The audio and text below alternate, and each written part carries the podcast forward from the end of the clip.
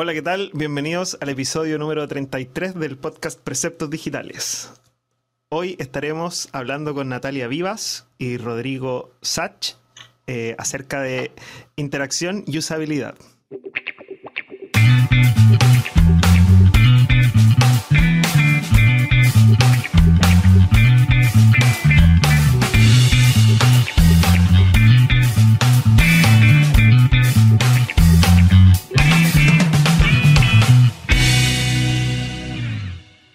Bueno, supongo que lo primero será presentar a, nuestra invitada estrella de hoy, Natalia. Eh, ¿Qué tal? ¿Cómo estás? Muy bien, ¿y ustedes? Bien, bien, muchas gracias. Rodrigo, ¿qué tal? También bien. Qué bueno. Estamos sincronizados ya, nos costó, pero, pero ya estamos al aire. Em, bueno, lo que nos trae acá, el tema de hoy es interacción y usabilidad, ¿cierto? Así es.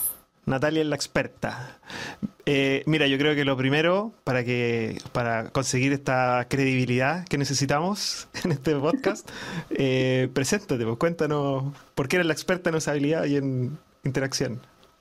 No, no mentiras. Eh, por ahí alguna vez leía que, que ser experto es cuando uno lleva más de 10 años haciendo algo.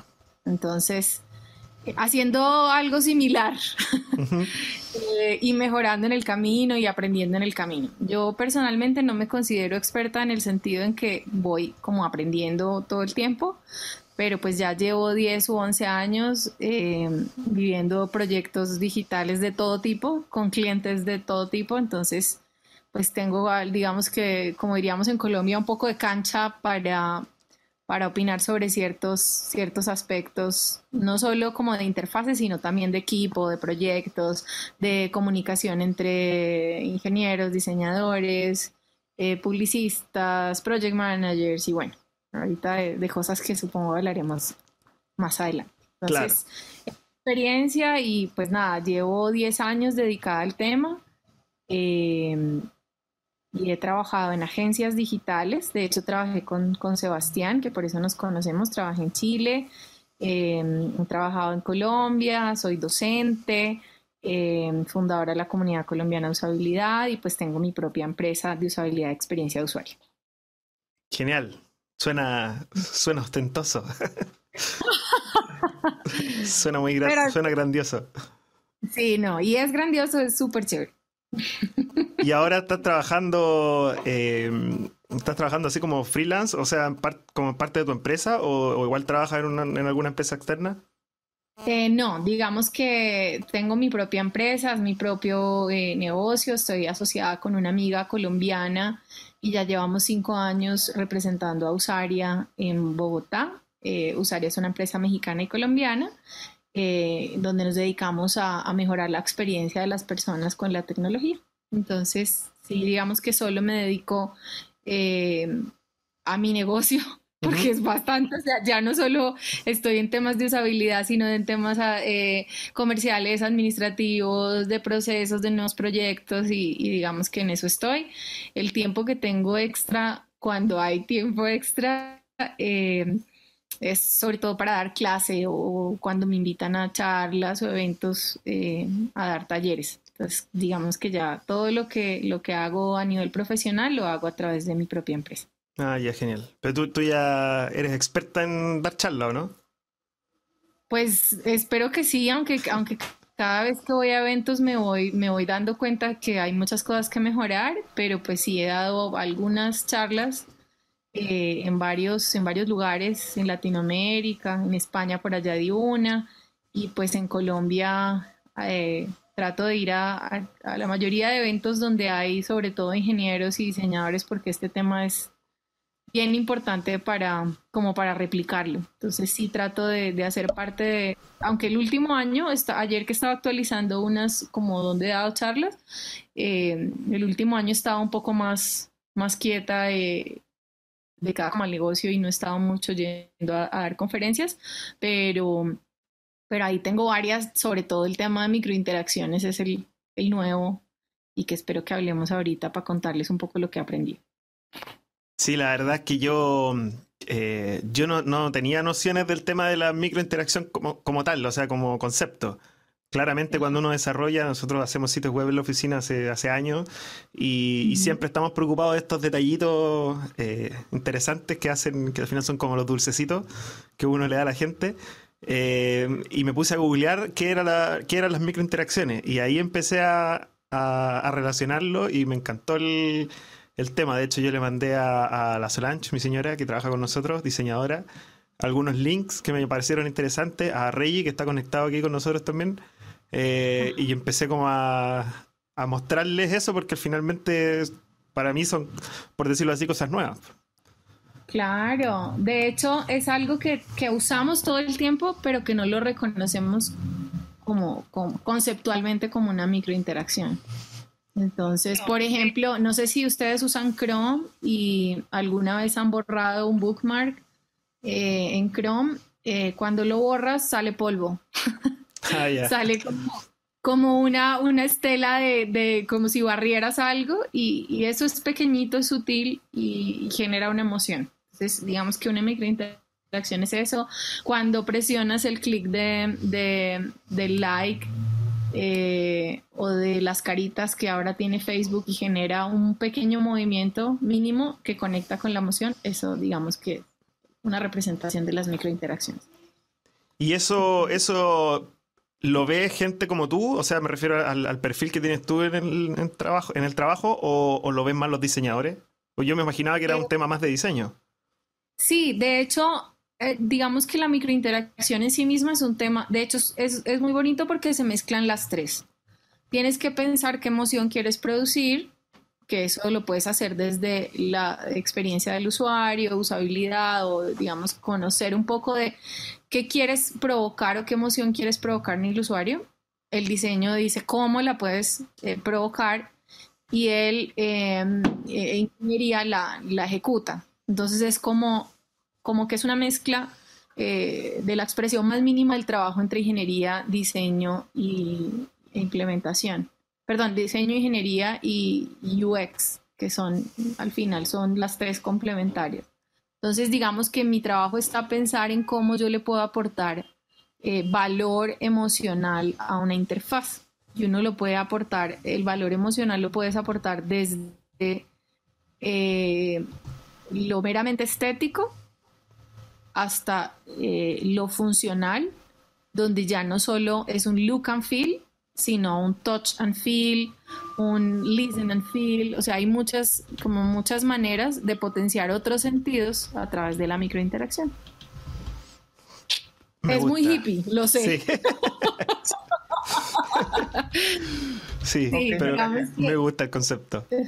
Este, estaba pensando que quizás lo primero sería bueno uh, hablar sobre qué es la user interface, qué es una user experience, cómo se diferencian y cómo se integran las microinteracciones dentro de una interfase o, dentro de la planificación de la experiencia hacia los usuarios.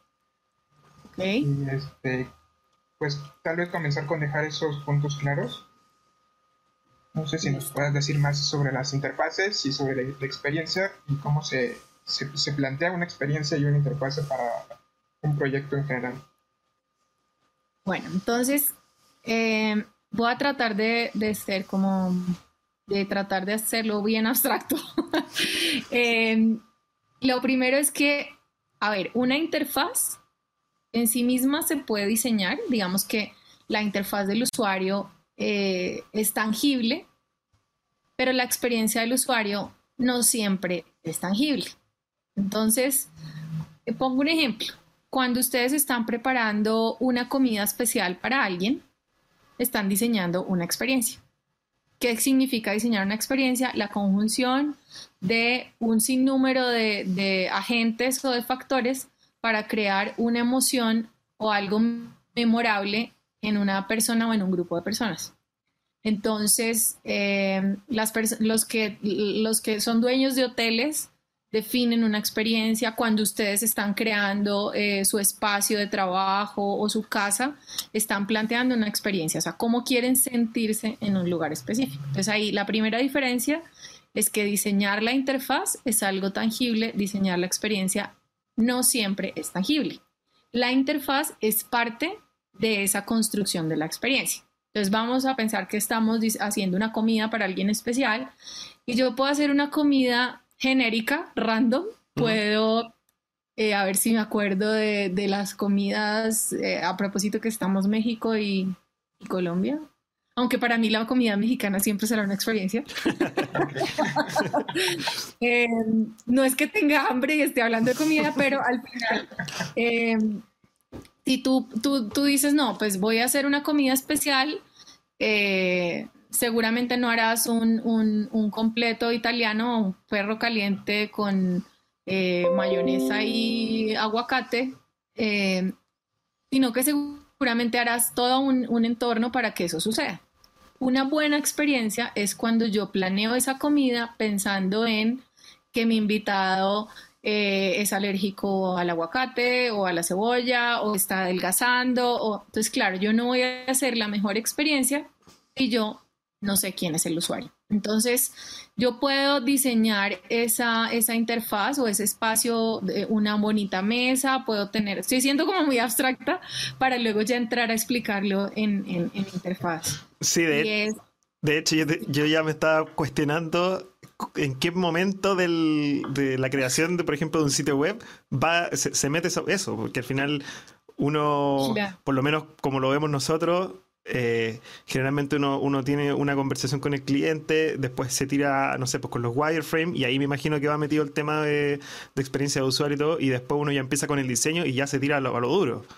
Exacto, entonces en la medida en que la experiencia de usuario es algo intangible o abstracto, por decirlo así, porque uno, pues uno puede, uno no diseña las emociones, pero diseña para la emoción. Uno puede, eh, cuando arrancas un proyecto digital, Espérame, espérame, espérame. ¿Qué? Es que no de rec. Pero está en streaming. Ah, bueno, está en streaming, está todo escuchando, pero no de rec. Eh, eso pasa con los novatos del tema del tema de, de streaming online. Bueno. Mira, quizás pueda recuperar estos 13 minutos del streaming y comenzar a grabar desde ahorita. Sí, de, ah, hecho, de hecho, bueno, démosle así nomás y como que... no, lo que pasa es que el, el MixLR a mí igual me graba, me graba el audio, así que no se preocupen. Igual esto está grabado. No está grabado por separado los tres audios y la verdad es que eh, en la mitad del podcast cortar el audio y empezar de nuevo no, no vale. Así que démosle nomás. Dale. Si no, si no, después hacemos un nuevo episodio. Pero retomemos la pregunta. Ok, retomemos la pregunta. ¿En qué momento se junta el diseño de las experiencias y de las interfaces junto con los proyectos de desarrollo? Ok. Eh, ¿En qué momento se junta? Digamos que yo voy a ser aquí un poco mercenaria y es que debe eh, iniciar en paralelo. Entonces, ¿qué quiere decir? Que desde que yo empiezo a plantear mis requerimientos de, mi sitio web, de mi aplicación, de mi software, eh, yo tengo que tener, eh, además de tener esa perspectiva de lo que quiere mi cliente, para realmente hacer una buena experiencia, tengo que tener la perspectiva de lo que necesita el usuario. Entonces, desde la fase cero, eh, en ese levantamiento de necesidades del sistema o de la forma, de lo que va a tener el producto, pues además de tener estas sesiones con el cliente, entrevistarlo, saber qué necesita, es necesario eh, identificar quiénes son sus usuarios, en qué contexto de uso eh, ingresarán a ese sistema eh, y cuáles son las expectativas que ellos tienen. Es lo mismo de lo que les comentaba de planear una comida. Yo puedo planear una comida cualquiera, pues porque invito por cortesía a alguien para que venga a comer, pero si yo conozco a esa persona que viene a comer, posiblemente yo pongo una música puntual, eh, cocino un plato que le guste y, digamos que de eso se trata también construir la experiencia. Entonces yo planificar y pensar en ese usuario final sin perder de vista las necesidades del cliente por el que ha decidido crear un producto eh, específico.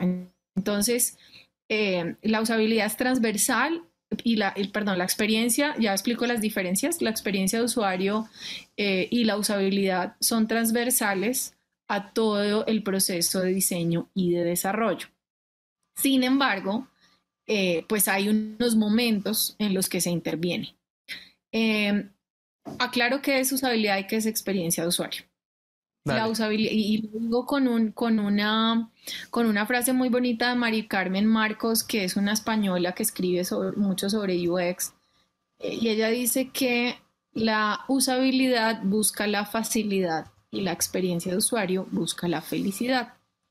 Entonces, la respuesta está en que yo, por ejemplo, puedo, no sé, tener unas tijeras y tomo las tijeras y pues identifico cómo operarlas y eh, en esa medida son fáciles, ¿no? Porque reconozco fácilmente cómo puedo operarlas. Se convierte en una experiencia cuando esas tijeras les añado unas, un sonido o un olor o un color o una forma como orejas de conejito o dientes de cocodrilo, en fin. Entonces, es una mezcla, ¿no? O sea que podríamos decir que la, usabilidad es, en la práctica, minimizar los clics, por decirlo así, y la experiencia de usuario sería que estos clics sean, den ganas de hacer clic, den ganas de hacerlo.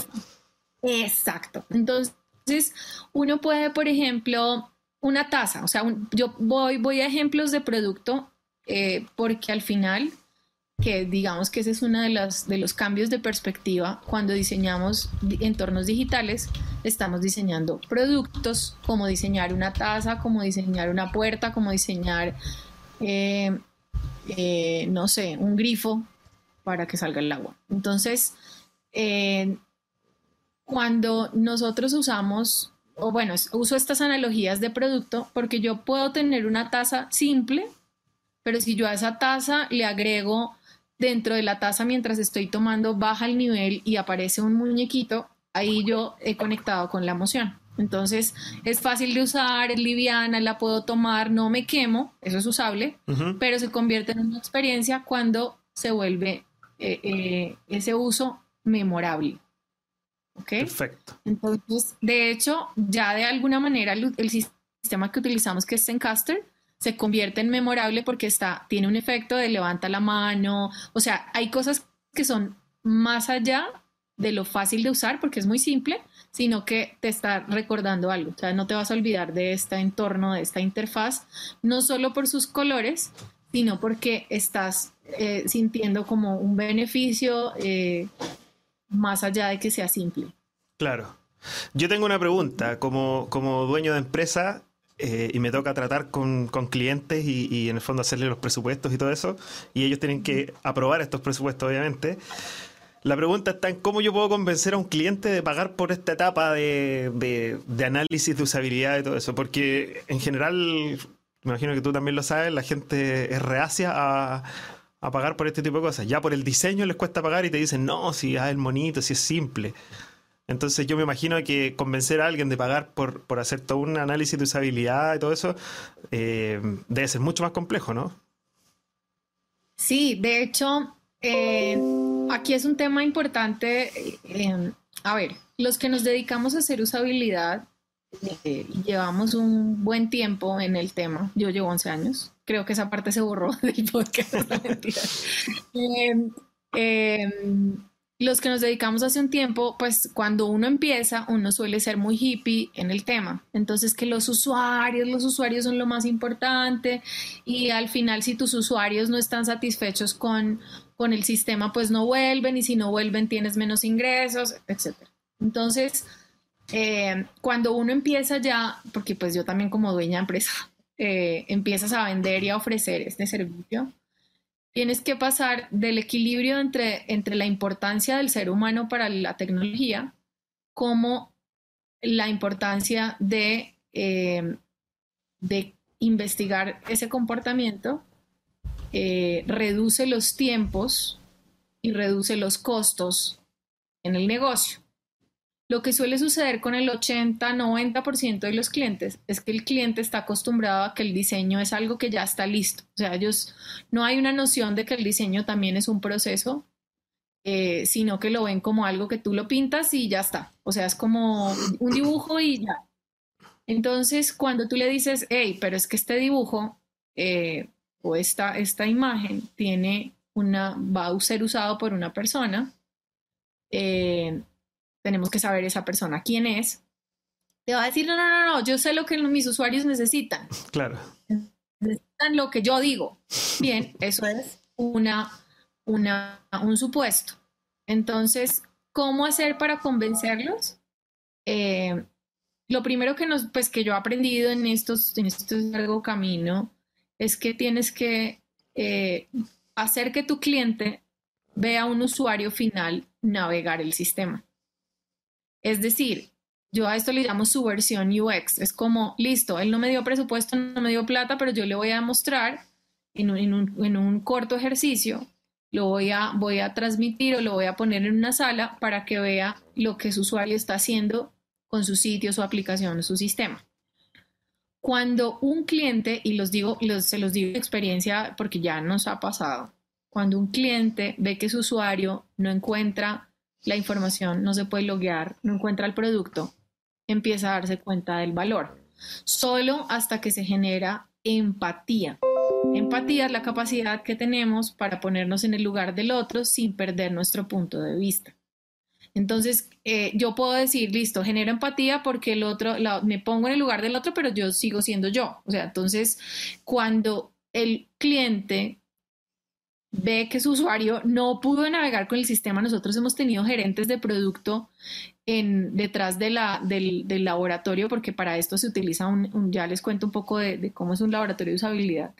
Se utiliza un laboratorio especial y el cliente detrás del espejo dice como, bajen ya esa publicidad. O sea, primer usuario, segundo usuario, tercer usuario, y ya, ya se dan cuenta en caliente, como diríamos, en vivo y en directo, que su usuario está frustrado y que su sistema no funciona.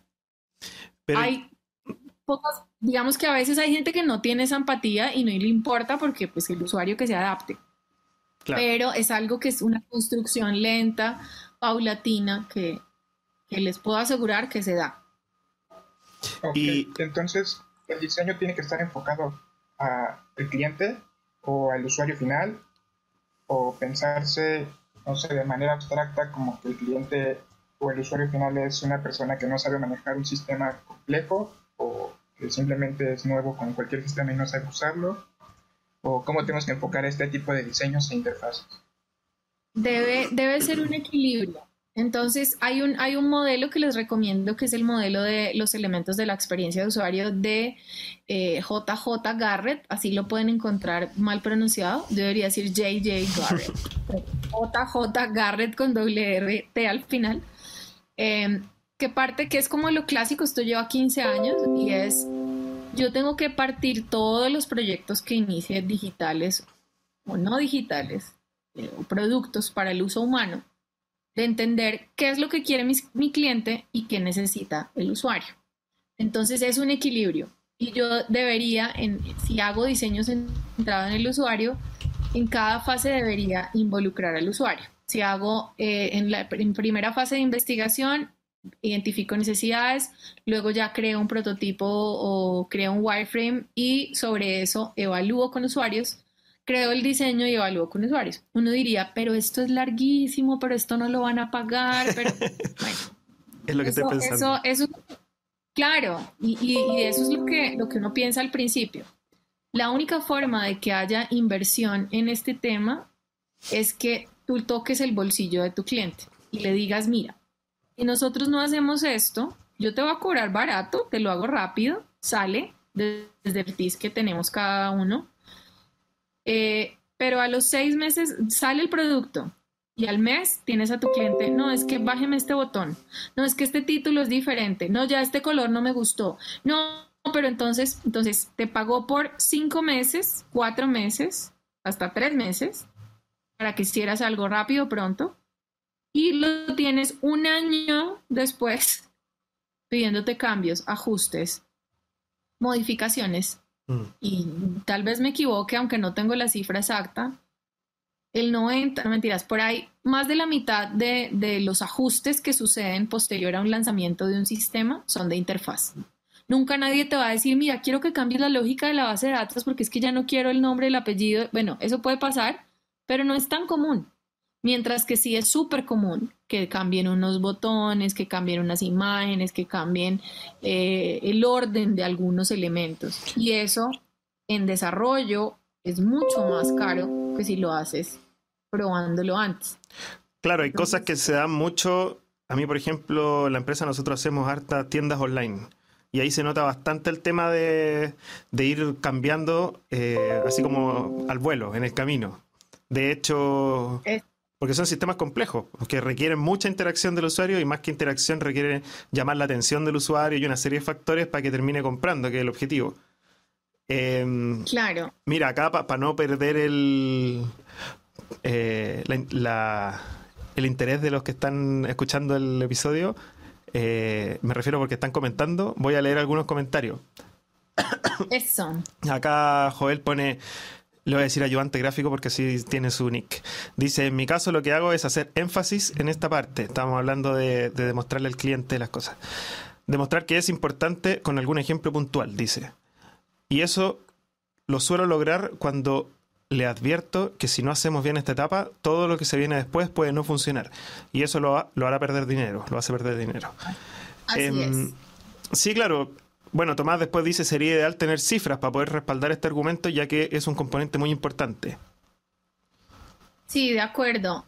De hecho, eh, eh, no tengo las, hay, hay, cifras sobre el retorno de la inversión en usabilidad, no las manejo, no las tengo exactas, eh, pero hay un tema, hay un tema importante y es que les voy a poner este ejemplo. Un cliente nuestro, a propósito de e-commerce, llega a nosotros y nos dice, oye, mis estadísticas me dicen que eh, mil personas visitaron esta silla, o sea, es un sitio de, haz de cuenta como un Home Depot o un Home Center eh, similar. Usted dice, mira, es que tengo mil personas vieron esta silla. De esas mil personas, 100 la, agregaron al carrito, pero solo cinco la compraron. ¿No? Entonces la estadística te está diciendo qué pasó, pero no cómo pasó. Entonces, los estudios de usabilidad y las investigaciones van a eso, a entender el cómo y cuál es el factor humano que interviene en el proceso. Entonces, haciendo la investigación nos dábamos cuenta que había, había un problema de la distribución en la forma en que se agregaba el carrito, ¿no? Y ahí viene un tema de microinteracción. Si yo agrego algo al carrito, pues el carrito en el mundo real, pues se llena, la forma de llenarlo en el mundo digital es ponerle encima un numerito y demás. Pero si tú haces que el carrito de compras eh, brille o, se contraiga o parezca que le cayó algo con una, un, pequeño eh, eh, movimiento o un pequeño, una pequeña animación, generas esa conexión de que ya agregué algo al carrito.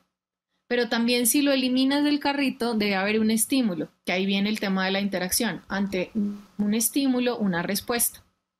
Si la gente ante un estímulo no recibe la respuesta de inmediato, y supongo que les ha pasado con la pantalla de su celular, con eh, un software, empieza la gente a desesperarse y entra el tema humano, el factor humano que es la frustración y la desesperación. Y en e-commerce en Latinoamérica, si la cosa no funciona bien una vez, pues ya desconfío. Los geeks o los ñoños, como diríamos en Colombia, nos cacharreamos o eh, lo hacemos varias veces y el sistema no nos gana. Pero al usuario, eh, el sistema ya lo, al usuario eh, intermedio, el sistema lo, lo repele, le da miedo. Y en temas de compra, en e-commerce sobre todo, hay mucha desconfianza de que te vayas a, que te vayan a cobrar dos veces, que se te caiga la red, que bueno. Mm. Entonces, cuando nosotros hicimos el estudio, pues la estadística nos estaba diciendo lo que sucedía, pero no nos decía cómo sucedía. Y es en ese cómo donde está la mejora. Y estaban teniendo pérdidas, o sea, enormes. Así como otros proyectos en los que estaban reacios a invertir en usabilidad, les dijimos, hagamos solo el rediseño de la página de registro. O sea, solo diseñemos el, registro o la página de producto que era la más crítica. Y haciendo con los mismos elementos, rediseñándolos centrado en el usuario, la, disminuyeron eh, el tiempo que el usuario se demoraba haciendo una tarea y aumentaron la cantidad de publicación de anuncios. Entonces, solo hasta que el cliente con ese proyecto pequeñito, no rediseñamos todo el sitio, rediseñamos un pedazo de crítico, cuando se da cuenta que aumenta la conversión, que sus usuarios están más familiarizados y que realmente impacta su bolsillo, solo ahí empieza a confiar en el tema. Entonces, es un tema lento. A ver, digamos que esto sería de largo alcance cuando lo ofrezco a clientes, pero yo cómo lo podría hacer si se lo ofrezco, si trabajo en una compañía o si estoy haciendo mis productos freelance y demás. Y es que en esa fase cero de investigación, de levantamiento de necesidades de mi cliente, yo le pregunte, ¿quién es su usuario? ¿Qué sabe de sus usuarios? ¿Qué edad tienen? ¿De dónde se van a conectar? ¿Tiene estudios previos? y ellos les van a decir, mi usuario es todo el mundo. Entonces, ustedes van a decirles como, ok, sí, cualquier persona con acceso a Internet hasta la China podría ingresar a tu sitio web, pero a quién quieres impactar y quién quieres en el, en el tiempo que te ayude a mejorar tus ingresos. Entonces empiezas a segmentar eh, y esa segmentación a los de mercadeo les da miedo porque piensan que segmentar significa ignorar o dejar de lado a algunos, y cuando segmentas empiezas a, priorizar, ¿no?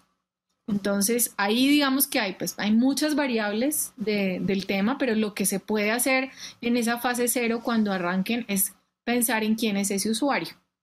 Y hay unas metodologías, diferentes metodologías para hacer usabilidad sin usuarios, aunque mi recomendación es no diseñen nada sin nunca eh, haber probado con alguien antes de lanzarlo.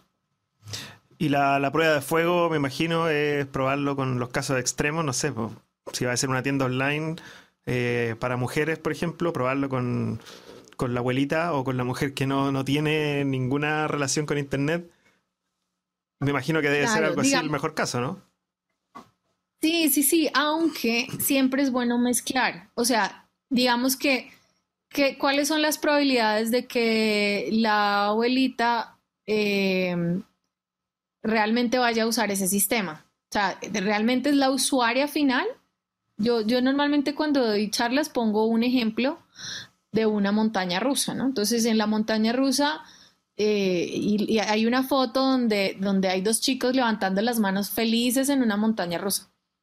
Pero en la siguiente foto pongo a unos dos chicos eh, pequeñitos levantando las manos y un señor viejito muerto del susto agarrado del borde de la montaña rusa. Entonces, si tú no sabes para quién diseñas y le haces caso solo al señor viejito que se baja de la montaña rusa, él va a decir, es la peor experiencia de mi vida, no me vuelvo a subir, porque él no era el potencial usuario.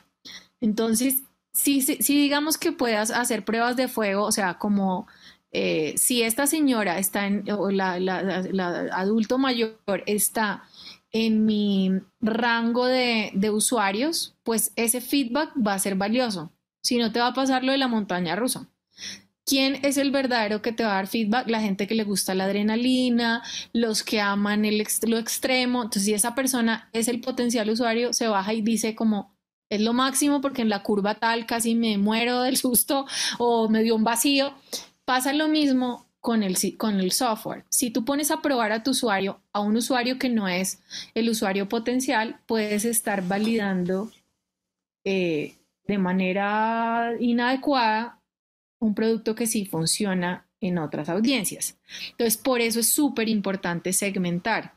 Ahora bien, hay casos donde el, adulto mayor o el, o el usuario no tecnológico debe verse obligado a usar el sistema, como es el tema de gobierno. Cualquier persona que necesite sacar eh, una mm, información de, eh, no sé, jurídica o de impuestos, necesita usar el sistema. Ahí es donde hay unos retos mayores porque sí se debería probar con esos diferentes sectores para asegurar que el soporte que vayas a dar sea mínimo. Ok. Entonces, digamos que, digamos que sí hay pruebas, lo ideal, o sea, no importa con cuántos usuarios prueben, la ideal es, o sea, con uno que pruebes tu sistema antes de lanzarlo, ya eso hace la diferencia. La idea es que con ese uno que pruebes sea lo más aproximado al perfil real del usuario. Ok, entonces existe alguna métrica para decir que fue una buena experiencia o una mala experiencia al usar el sistema? Sí, de hecho, de hecho hay, hay, una métrica que se llama, bueno, hay, hay varias. Eh, al final, como unidades de medida de, las de la experiencia y de la usabilidad, tienen que ver con los tiempos de respuesta, con los fallos del sistema, con la facilidad, o sea, los fallos del sistema en relación a las acciones del usuario, no los fallos del usuario, que ahí viene otro punto. Cuando uno viene desde la ingeniería, para uno es que el usuario se equivocó, es que el usuario no sabe. Entonces es que ah, toca hacerle una capacitación, un entrenamiento, un... Ok, el sueño de la usabilidad es que no existan esos entrenamientos, que las cosas sean lo suficientemente simples para que un usuario las pueda usar. Ahora bien, si uno viene desde la ingeniería, piensa que el usuario se adapte y piensa que los errores son culpa del usuario y desde la perspectiva de usabilidad, los errores son un problema del diseño. Obviamente hay también eh, eh, momentos, o sea, cosas eventuales en las que el usuario eh, es despistado, tiene muchas actividades al tiempo y realmente falla porque no está poniendo atención. Entonces, ¿qué es lo que, qué es lo que uno debería tener en cuenta en estas métricas? Es cuánto tiempo el usuario se demora realizando una tarea. Nosotros en ese caso que les contaba de, rediseñar el proceso de registro y demás, era, tenían que subir los datos de un automóvil para venderlo en Internet y un automóvil tiene demasiados campos. Mm. Se demoraban, en el diseño anterior se demoraban seis minutos. Seis minutos en Internet, eso es una vida. O sea, seis minutos es un montón. Mientras, y en, eh, cuando hicimos el rediseño, pasamos de seis minutos a tres minutos. Con los mismos componentes, los usuarios pensaban que el segundo diseño tenía menos información. Y no es que tuviera menos información, sino que estaba mejor nada. Entonces, al final, bueno, esa es una métrica. La otra es facilidad de aprendizaje. ¿Qué significa facilidad de aprendizaje? Hago que el usuario cierre, empiece a llenar la información o está navegando y eh, en una tarea más adelante le digo que vuelva a realizar una acción que ya le dije. Entonces, ¿qué tan fácil es para el usuario, más que recordar, reconocer un proceso anterior? Nosotros como usamos el, el, Gmail, el correo todos los días, pues uno ya sabe cómo funciona. Pero si ustedes ponen aún, y ya lo he, lo he vivido, incluso los invito a que hagan esta prueba, alguien que no sea usuario de Gmail, un usuario promedio, pídanle que reenvíe un correo de Gmail. Ese proceso tiene un problema de aprendizaje. Cuando lo usas todos los días, lo aprendes más fácil. ¿Por qué? Porque estás en constante eh, ejecución de una misma actividad. Pero si una persona revisa su correo cada mes o cada semana, ese proceso de aprendizaje es más lento. Entonces, si uno le pide a alguien hoy que envíe un forward, es dificilísimo hacerlo en Gmail para un usuario mal. Y en ocho días lo logra y en ocho días le pide que lo vuelva a hacer. ¿Qué va a pasar? Y es comprender ese periodo de aprendizaje, qué tan lento fue. No necesariamente tenemos que esperar ocho días, pero en un mismo sistema podemos hacer en una misma tarea, pedirle, no sé, estás navegando en Google, lo haces ver, eh, pedir unos requisitos lo haces navegar en otro lado y le dices, porfa, vuelve a la sección donde encontramos tales requisitos. Si en ese proceso el usuario se demora, eh, no lo recuerda y demás, pues hay una métrica de un problema de usabilidad que es la facilidad de aprendizaje. Eh, entonces, hay varias. Eh, yo les podría luego compartir como, como unas, unas métricas generales. Hay también algo que se llama el Net Promote Score, eh, Promoting Score. Eh, que esto también no es solo para usabilidad, y es que al final de que un usuario pruebe el sistema es preguntarle si recomendaría ese sistema y a quién se lo recomendaría. Eh, Net Promoter Score. También la gente de, User Centric en la UX Alliance, que hace parte de mi empresa, eh, creó también el UX Score, que aquí lo estoy buscando, lo estoy googleando. Eh, de hecho, lo pueden encontrar en GFK Global, que son de la alianza que nosotros participamos. Se llama, y lo pueden googlear así, UX Score, Score en inglés. Eh, y tienes, ahí hay una explicación de, de, esos tiempos y de cómo yo puedo medir la experiencia eh, a través de unos diversos eh, factores. Esto es de, de, GFK, que es una empresa gringa que hace para la alianza en la que nosotros estamos.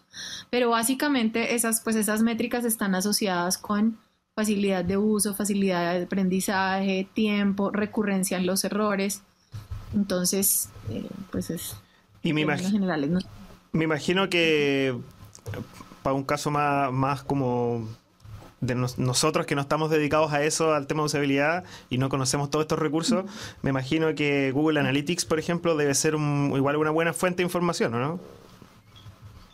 Sí, digamos que Google, y vuelvo al punto, ¿no? Google Analytics te puede dar como eh, porcentajes de rebote, te puede dar, eh, o sea, te puede dar, eh, digamos, es bueno dependiendo de cómo lo interpretes y qué hagas para interpretarlo mejor.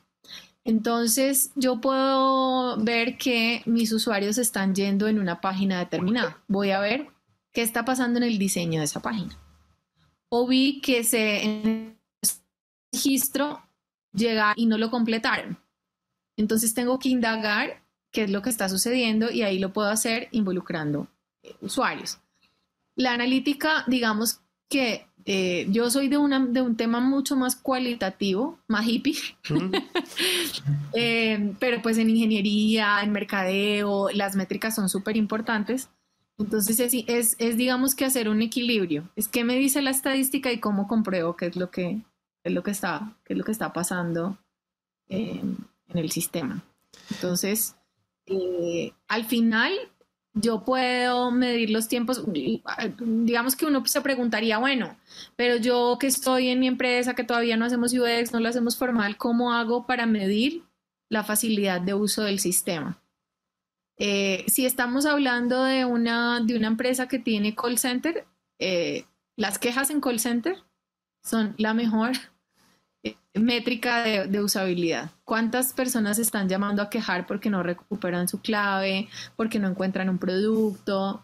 Y es, eso es, digamos, si no tenemos acceso a la voz del usuario, podemos involucrar a la gente de call center o, o, ver los, los correos de quejas y reclamos, porque ahí es donde estamos viendo realmente qué es lo que le pasa al usuario. Claro, me imagino que Facebook en ese sentido como plataforma de comunicación eh, debe, debe servir bastante para eso también. Escuchar la, voz del pueblo, como diría. Total. De hecho, las redes sociales son, o sea, y ahí viene un tema muy bonito, pues muy interesante con, con, las redes sociales y las experiencias. Si a uno le va bien, uno no lo comunica tanto como si le va mal. O sea, si te va mal y, y no sé, eh, no me acuerdo de nombre de compañías de Chile, no sé, si tu proveedor de internet te quedó mal, tú lo atacas por redes mm. sociales. Entonces llevo tres días sin internet y los odio y son lo peor. Pero si te prestaron un buen servicio, la red está más ágil, etcétera, de eso no, no, lo comunicas por redes. Pero sí lo comunicas en otro tipo de redes sociales no digitales, que es el voz a voz y la recomendación. Entonces la experiencia también la puedes medir por ese impacto que se genera en redes. Y al final la experiencia no, no es, la gente nunca dice como ese señor de BTR, ya me acordé, el señor de BTR o el técnico de BTR dejó, eh, Juan Pérez dejó, dejó mal la señal. No, tú dices la marca. Y al final la experiencia de usuario está estrechamente ligada a la percepción de marca. ¿Cómo me fue con una marca? Puede ser de comida, ropa, de restaurantes, de lo que sea. Mm. Uno puede haber utilizado bien el servicio, pero pues la marca no lo... No, no hablas de una persona, hablas de un todo, de un... Oye, y mm, bueno, teníamos en nuestra, en nuestra mini pauta el tema también de microinteracciones, que partimos hablando de, eso y, se nos fue. Pero, ¿qué nos puedes contar de las microinteracciones? Bueno, eh, lo primero es que recomendarles un blog que se llama Little Big Details. Eh, y ya les explico qué son las, las microinteracciones. En Little Big Details hay como, eh, este es un blog donde, donde, donde pueden encontrar diversos ejemplos de, de microinteracciones y es de y también de detalles no solamente interactivos eh, sino eh, visuales. A ver, en principio una microinteracción es algo que sucede en un sistema para reforzar una acción, para eh, señalar un estado y o para estimular un cambio o un movimiento dentro del sistema. Entonces, en sí mismo es un pequeño efecto que sucede en un botón, en una, en una, en un icono, en un número, en un título. Eh, cuando nosotros hacemos rollover en el contenido, cuando pasamos el mouse sobre un componente, este componente cambia un estado para indicar que ahí es clicable, que cliqueable, ¿no? Pero cuando las interfaces empezaron a simplificar y a llegar al tamaño de una pantalla de celular y hoy al llegar al tamaño de la pantalla de un reloj, hay muchos estímulos que ya no tienes. En el mundo físico, cuando tú prendes una juguera, una licuadora, eh, tú escuchas un clic, un clac, mientras vas mm. moviendo y hay un estímulo que es ese ruido horrible de las licuadoras. Ese estímulo es una interacción que sucede en el espacio físico, pero en el digital, pues es imposible recrearlo porque hacer todo ese ruido, generar una capacidad del sistema, etc.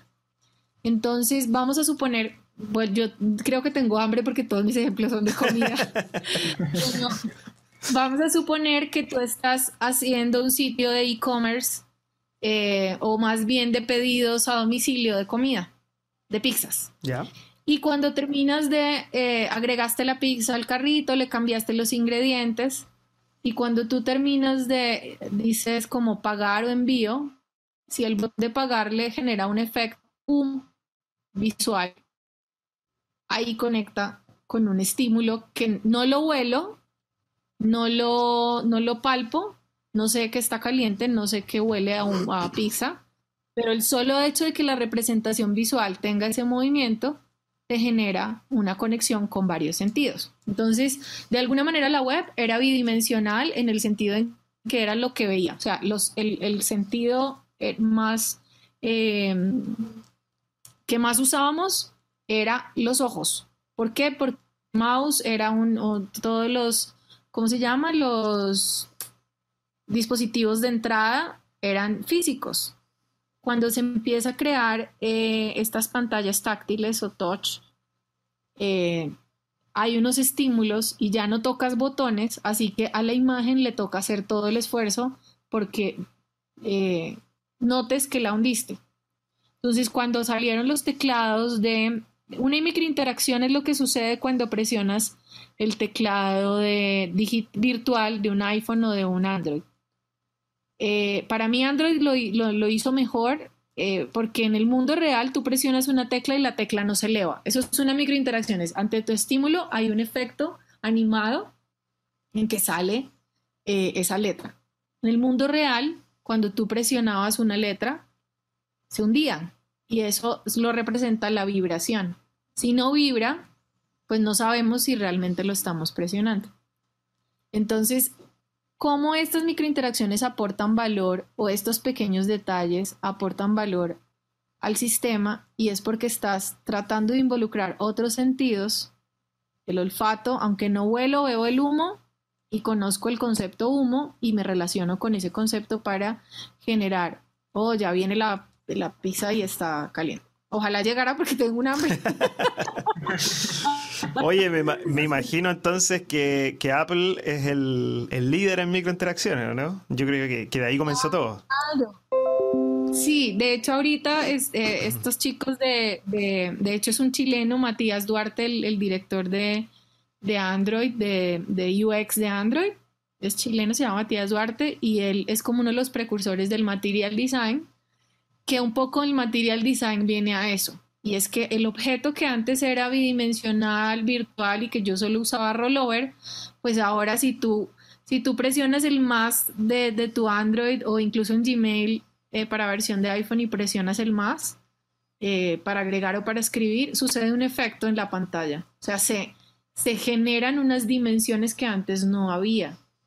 Eh, y por eso digo que pues Apple, Apple lo hizo muy bien, Apple lo ha hecho desde siempre muy bien, aunque ahorita está fallando en otras cosas que no son, no son mm. de interfaz, pero sí de experiencia, tienen que ver con el servicio, los lanzamientos, etc.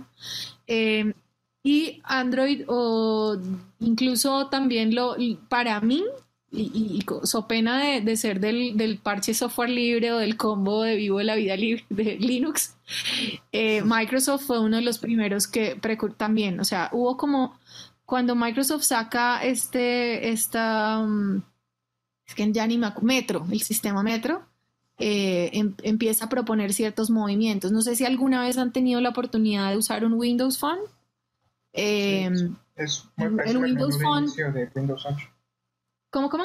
Muy parecido al menú de inicio de Windows 8, 8.1. Exacto, exacto. Que eso también es un problema porque lo usaron eh, como si fuera táctil eh, y los usuarios todavía no estaban usando táctil en, el escritorio. Entonces, ellos empezaron a involucrar una, cierta, una serie de estímulos eh, de movimientos o de animaciones para reflejar estados obvios en la interfaz. Luego viene, el, luego viene, después de Metro, viene el iOS, eh, que ya se me olvidó el nombre, que le impactó a la gente porque empezó a ser más simple, todo era muy plano, el flat design. Y las microinteracciones vienen a resolver lo que el flat design no pudo. Y es que si un botón es un botón, pues debería parecer que se hunde. Si un icono es funcional, pues debería tener algo que lo haga ver funcional. La microinteracción, esa pequeña animación que estimula a una acción, viene a superar esos problemas de que todo fuera tan plano de que todo no tuviera forma. Me imagino que ahora con el lanzamiento de las pantallas que son 3D, que en el fondo tienen sensibilidad al touch, eso se va a amplificar o no? Claro, de hecho ahí viene un punto y es que los amantes de los videojuegos, donde más ha habido microinteracciones en nuestra historia, ha sido en los videojuegos y en, y en los sistemas que son de diferentes dimensiones. Yo no soy muy buena game, gamer, no soy gamer, pero he jugado en, diferentes sistemas. Y no sé, cuando tú estás jugando, vamos a poner el ejemplo clásico de Mario Bros. Cuando Mario Bros coge una estrella, cambia su forma. Y esa forma le da unos poderes. Y eso en sí mismo es un estímulo, salvo que ya no es Mario Bros el que toma la estrella, sino que somos los usuarios que estamos eh, usando el sistema para diferentes objetivos, ¿no? Entonces, si, si, si uno se pone a pensar, no, me, no sé pronunciarlo, hay un juego de PlayStation que es como Red, no sé qué, Temptation o algo así. Em, y este personaje es como un vaquero y cuando él cae al piso, cae en el videojuego, eh, pues la tierra se hunde y, se levanta, eh, o sea, hay un efecto de una, de una interacción en la pantalla. Entonces, de alguna manera vienen estas experiencias de, de, otros estímulos. Cuando tú eh, en un videojuego agarras una herramienta o la tomas, eh, hay un clic, hay un sonido que está conectando con un espacio. Claro, y muchas veces también, eh, sobre todo los videojuegos y en PlayStation, bueno, en la Xbox también, te, te vibra el control. Exactamente. Entonces, ahí vuelvo al punto que voy a volver a muy hippie, pero es, es un punto en el que la neurociencia, el neuromarketing va a empezar a, a, evolucionar y es cómo yo utilizo una interfaz sin perder de vista lo material, que al final fue eso lo que hizo el material design que por ahí fundaron los de Android. Eh, y es como yo toco un objeto en un plano, digamos, digital sin perder esa noción de sus propiedades materiales. Por eso yo les digo cuando estoy dando clase o conferencias a los chicos que son, vienen de diseño e ingeniería, y es que hay mucho que aprender del diseño industrial. El gran error del diseño web fue haber pensado que era solo diseño gráfico, porque el, el diseño web no es diseño gráfico, es diseño de productos, es diseño industrial estamos diseñando objetos controladores, no sé, cuando diseñas un asiento o una cama, estás pensando en quién la va a usar y en qué contexto la va a usar.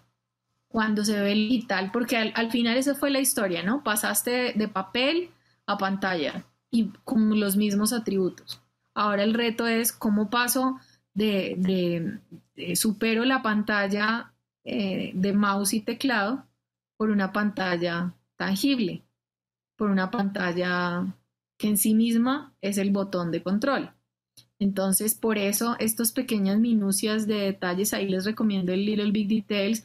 También hay una extensión de, de Chrome que se llama de Dribble, creo que es Dribble, si no estoy mal, eh, que todos los días actualiza diferentes microinteracciones, o no necesariamente microinteracciones, pero sí animaciones que le dan que le dan como un toque diferente al diseño en sí mismo. Uno en software puede utilizar un montón para representar un estado, para que el usuario se dé cuenta que el ítem se borró, que agregó, que descargó un archivo, que cambió algo en la pantalla. Y son pequeños estímulos de, pueden ser muy pequeños movimientos. Eh, yo igual no he creado el blog, yo, yo tengo por ahí incluso una presentación que les voy a buscar el link eh, para que vean esos, esos efectos eh, de los, a los que me refiero. Ya, perfecto. Mira, yo tengo unas dudas más enfocadas al tema del desarrollo o, cómo la micro, las microinteracciones nos pueden influir en los desarrollos y en los diseños. Me imagino que todo el tema de la microinteracción es como bien casi que bien teórico eh, al momento de pensarlo, obviamente. La pregunta es cómo, cómo eso se puede llevar como una explicación a la persona que va a diseñar o que va a desarrollar. Porque me imagino que en la etapa previa al, diseño se deben pensar en las microinteracciones que se van a ejecutar en, en un sitio, por ejemplo, Suponte que estemos diseñando un sitio web. Entonces tú haces toda una planificación y piensas en ciertas microinteracciones que sí quieren aplicar. La pregunta es cómo se las muestras a, un diseñador, que hace claro que hace un diseño en una foto del sitio y después cómo eso se le lleva a, se logra explicar a un programador que probablemente no va a entender nada de, y no, entiende de, de, de sutilezas. Sí, qué bueno que lo has dicho, no mentiras. Eh, bueno, hay un tema y es que hay un proceso para planificarlas. Lo primero es definir algo que los gringos llaman un trigger. ¿Cuál va a ser el estimulante? O sea, desde cero, o sea, es como, va a sonar muy chistoso, pero es como cuando haces un corto, bueno, los que hemos hecho o venimos de la comunicación, eh, hay un proceso en el de planificación como cuando haces un corto animado, por decirlo así. Pues primero hay que definir ese trigger, que es qué es lo que va a, impulsar eso, ese efecto, esa animación. Lo segundo es cuáles son las reglas. Cuando el usuario hace clic, se amplía, se, se, se, comprime o gira. Eh, y luego de esas reglas, cuál va a ser ese feedback, ¿no? O sea, ese, trigger tiene unas reglas de, movimiento. Cuando el usuario agrega algo al carrito, le, o sea, generas como esas, esas, esas reglas de esa, de esa información. Luego defines cuál va a ser el feedback o el estímulo que va, que va a obtener. Y después eh, hay algo que, que es como los loops o los modos de ese estado. O sea, para algo tan chiquito, hay una, hay una planificación que requiere incluso hasta para poner en el carrito y en que el carrito se vea que se llenó, pues hay que crear todas esas reglas y ese feedback, de tal manera que al programador se le pase esas reglas, o sea, tú las tienes que diseñar los estados, y pero le pasas esas reglas funcionales. Entonces, eh, cuando el usuario hace clic, no sé, se reduce el tamaño del botón, eh, luego gira, todo esto puede ser en cuestión de segundos. Sí. Y, menos de segundos. Eh, digamos que podríamos desmembrar una, una interacción no sé qué hice mi celular, pero si tienen eh, Android o iOS, el solo hecho de que cuando abres una ventana de tu celular genera como, como un recorrido, Abro la ventana y pasa de pequeña a grande y hay un recorrido casi imperceptible eso se puede planear. Entonces, es decir, pasa de pequeño y hace y se va ampliando lentamente y se abre. Entonces, uno lo que hace como, como planificador o diseñador de interacción es identificar cuál es ese trigger, cuáles son esas reglas, qué feedback esperamos y cuáles van a ser los loops o los modos de ese sistema. A nivel de, de, de implementación, digamos que hay varios, incluso ya hay como framework, no frameworks, eh, plugins, no, ¿cómo, les, ¿cómo le decimos? Como plantillas o patrones de interacción que ya puedes empezar a adoptar. Eh, cuando estás diseñando apps para Android ya vienen predefinidas, pues porque cada, cada botón trae en sí mismo unas reglas y unos comportamientos predefinidos. Si yo estoy haciendo un sistema o un sitio web, eh, pues yo puedo crear esas reglas y no es para llenar de animación un sitio, sino para saber, eso también se tiene que planificar en qué momentos la animación aporta valor al sistema. Entonces, hay un, hay un librito que les quiero recomendar, de hecho el sitio es microinteractions.com, ahí hay un, primer capítulo donde está como desglosado. También hay, hay, sé que hay algunos eh, patrones que se han hecho en JavaScript, eh, hay otros, sobre todo JavaScript es como lo, lo, lo más para web. Hay unas cositas de HTML5 donde también se han hecho. Yo no, yo no vengo de la parte técnica, pero les recomiendo este librito de microinteractions donde está como cómo yo conjugo la planificación de la microinteracción y la ejecución. Uno diría, es que esto nos va a agregar más tiempo al proyecto y más plata. Que lo más seguro es que sí, dependiendo de cómo las uses y cuándo las uses. Claro, yo, por ejemplo, nosotros ahora estamos haciendo eh, un desarrollo de un sitio bastante grande que va a ser para varios países y, parte, o sea, con el primer sitio que estamos desarrollando, estamos haciendo como una especie de librería de efectos, de animaciones. En la práctica es mucha prueba y error y cámbialo y ponlo de nuevo a ver cómo se ve esto. es mucho de, estar, eh, por ejemplo, los diseñadores parados al lado del que maquetea eh, y diciéndole, a ver, prueba esto y cambia esto y no sácalo, ponlo de nuevo, cambia el color. Es mucha prueba y error al final, más que, más que haber hecho una documentación, sino que, que me imagino que para los que para, para gente que es diseñadora, eh, para ellos es mucho más, más de feeling y más visual. Entonces hay que verlo hecho y probarlo y quitarlo y etcétera. Me imagino que debe ser algo así.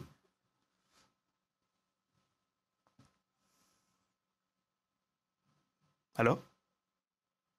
La perdimos. No, Sebastián, sí, creo que la perdimos. Sí. bueno. Yo tenía varias dudas, pero ahorita mismo las contesto. Este, pues mira, yo estoy, que estoy metido en este tema de los startups, veo que es muy complicado que en un startup puedas tener todo este proceso de diseño, de interacciones, sobre todo antes de lanzar tu producto.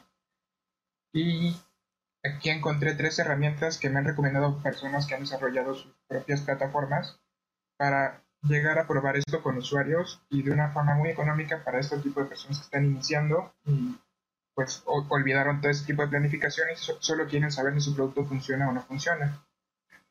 Eh, la principal sería usertesting.com y por 99 dólares este, aproximadamente te deja ellos hacen un test de usabilidad, te mandan un video de usuarios probando tu servicio de acuerdo a los indicadores que tú les das, de, indicadores de desempeño que tú les mandas.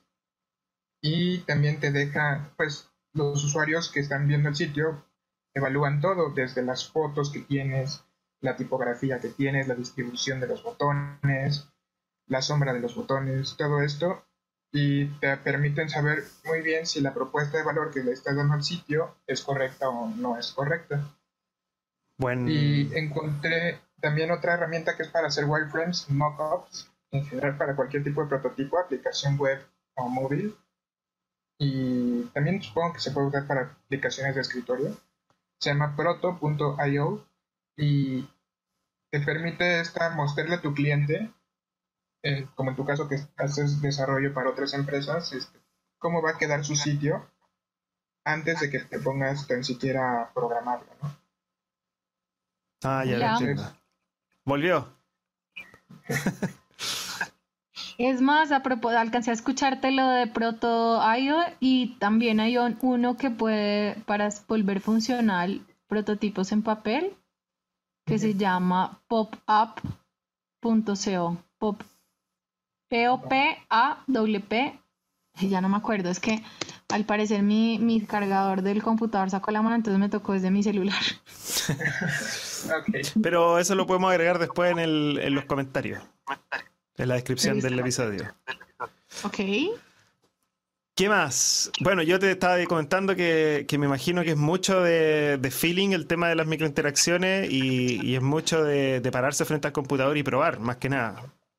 Exacto, y tampoco es para abusar de ellas, es como para, para empezar a ver que hay otras maneras de hacer, de generar estímulos. Esto está muy relacionado con la experiencia del usuario, eh, pues con la emoción, con la con la mm, generación de emociones, sobre todo en sistemas muy complejos.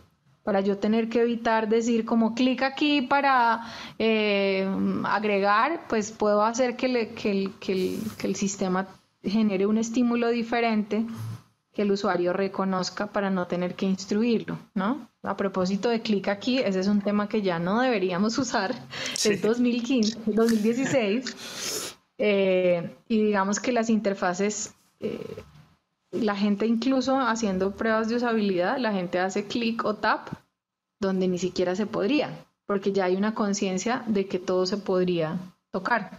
Hmm. Mientras que el clic aquí es un tema 70, ochentero, noventero, donde la gente todavía no comprendía el entorno digital. Pero ahorita nosotros hemos hecho pruebas con diferentes, eh, con usuarios de diferentes edades, de diferente experiencia en Internet y no sé, si, si pones la palabra formulario, presionan formulario pensando que allí puede aparecer algo. O sea, no es, ya no es decir clic aquí, sino eh, motivar a la acción, descarga, ingresa, empieza, etcétera. Claro.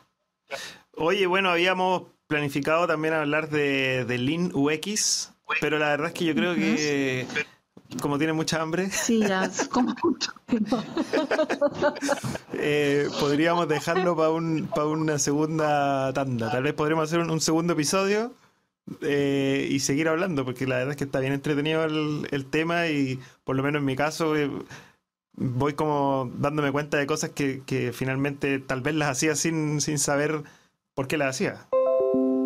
Exacto, también las hacíamos y tardábamos mucho tiempo en desarrollarlo y ver el diseño porque no sabemos el, el, precedente de todo esto y cómo se hace un diseño y cómo generar tales patrones de, microinteracciones, ¿no?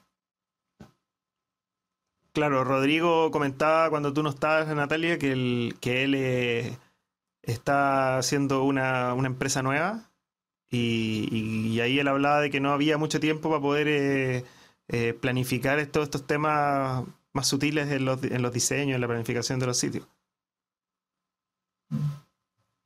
Bueno, parece que la perdimos de nuevo. perdimos de nuevo. bueno. Eh, ¿Qué te pareció el podcast, Rodrigo? ¿Algo que aportar? interesante. Pues realmente muy poco. De diseño creo que sé lo básico. Cuando me, pongo a diseñar algún sitio intento tomar ejemplos de mis competidores y este, e integrar algo similar que a mí me guste. Ahora que escucho a Natalia, veo que, las, que nuestros diseños tienen que enfocar a nuestros usuarios y sobre todo en la interacción que el usuario va a tener con tu sistema. No es tanto que se vea bonito o que, o que este, tenga muchos slides o animaciones, sino que los elementos que tengas en tu sistema aporten algo a, a tu diseño y aporten algo a la experiencia que el usuario va a tener. No poner elementos solo por ponerlos o call to actions o llamadas en la acción solo por por intentar vender más, porque finalmente todo esto puede dañar un diseño. Mm. y también ahorita acabo de aprender que tenemos que definir siempre un objetivo de la página y pues en base a eso diseñar la interacción. Y un, y un tipo de usuario también.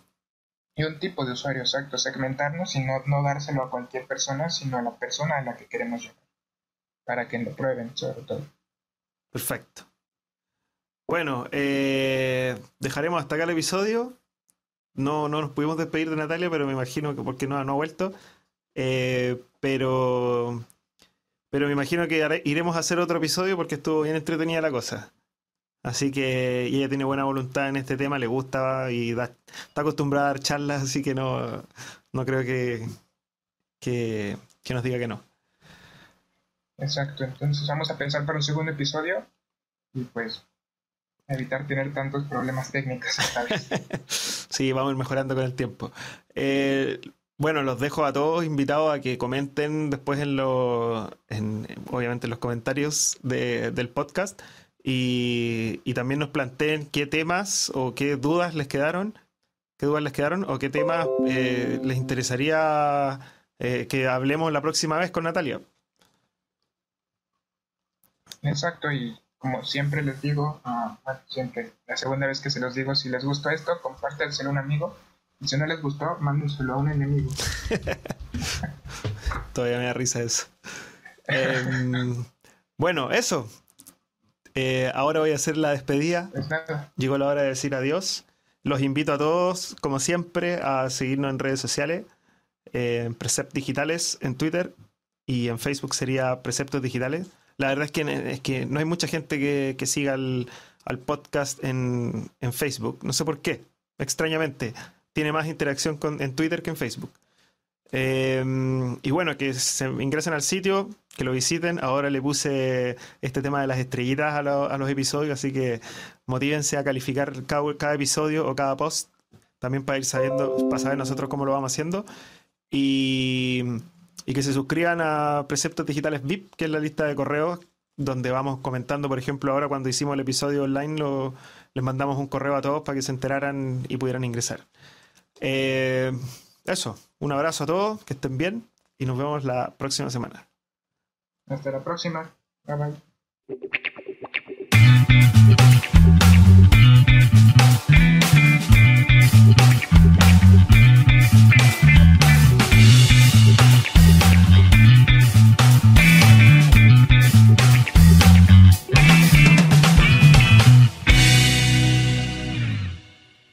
Tengo hambre. ¿En serio? ¿En serio?